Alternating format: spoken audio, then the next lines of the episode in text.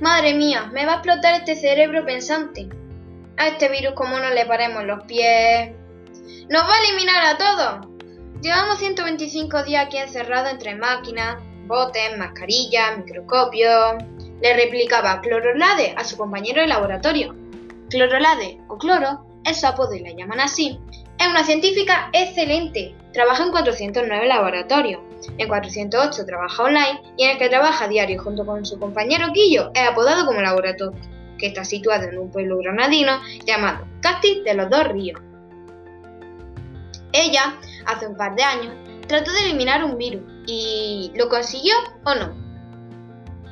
Finales de diciembre de 2019. Quedaba nada para acabar el año, pero una persona cuya nacionalidad era china se empezó a encontrar mal, con fiebre y tos seca. Fue al hospital y no sabían lo que le ocurría. Tras pruebas y pruebas decidieron enviarlo a análisis a un laboratorio. Clorolade.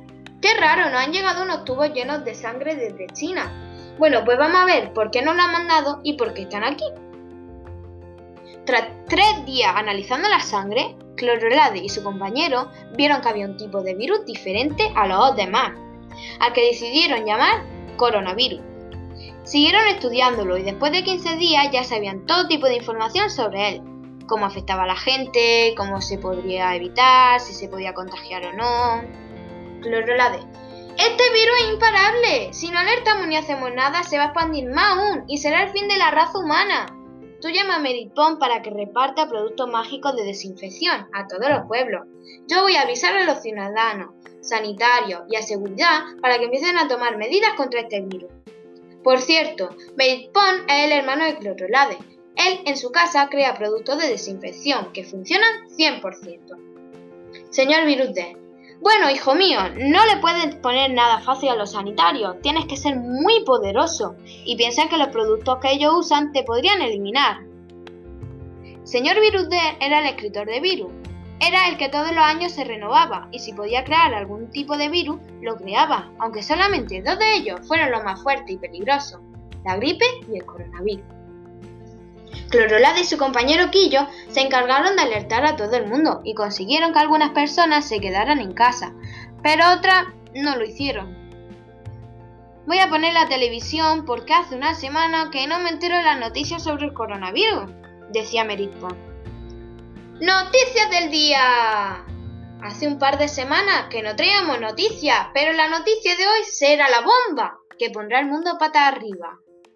Hace dos meses en China, un hombre se empezó a encontrar mal. Él le explicó a los médicos que día antes había ido a una reunión laboral y que después no había salido de su casa. Le hicieron análisis y lo mandaron al laboratorio más famoso y productivo en la actualidad.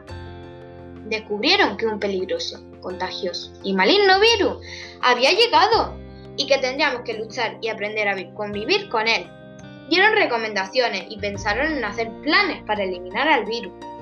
Hoy, 8 de marzo, Día de la Mujer, han decidido hacer una manifestación. Según la información recibida por Clorolade, esas personas no han pensado lo peligroso y contagioso que puede llegar a ser el virus. Ese lugar ahora es una fuente de contagio muy grande y se estima de que las personas que han ido podrían contagiarse el 20%. Clorolade, Así es, em, es cierto. Em, supongo que yo y mi compañero Quillo les dimos la información necesaria para que empezaran a tomar medidas. Pero al parecer han decidido ignorarnos por completo. El virus es muy peligroso y si no lo tratamos de eliminar ahora, después será demasiado tarde. Si quieres más información sobre nuestro programa de televisión, nuestro Día Noticias y nuestro periódico y revista NDN I See You. Unos días después ya empezaron a ver más y más y más contagiados en el mundo. La gente se asustaba. Todos fueron a comprar al, hipermercadona. Era el supermercado más grande y famoso. No cabía un alfiler. ¿Y qué pasó? Arrasaron con todo. Lo dejaron completamente vacío. Era una catástrofe mundial. Merit Pond fue por la mañana temprano al hipermercadona a comprar patata y aceite de coco, pero lo único que pudo conseguir fue el aceite de coco, porque patatas no quedaban. Mientras todo eso sucedía dentro del laboratorio, Yo pienso que una vez que ya hemos visto lo maligno y horroroso que es este virus, pues deberíamos poner en marcha un plan para crear la vacuna. ¿Qué te parece? Le proponía Clorolade a su tío. Porque lo único que se le ocurría era eso. Si ya le iba a explotar la cabeza. Bueno, yo creo que sí. Es la mejor opción que tenemos. Y además tiene que ser rápida. Yo me pongo a planificarlo todo, mientras que tú empiezas a crear la vacuna. Em, ¿Te parece bien? Dos meses después, Meripón fue a repartir por unos cuantos países productos de desinfección, y justo cuando paró en la puerta de un edificio, el coronavirus le iba a lanzar una coronabacteria, y gritó, ¡Oh no, el coronavirus!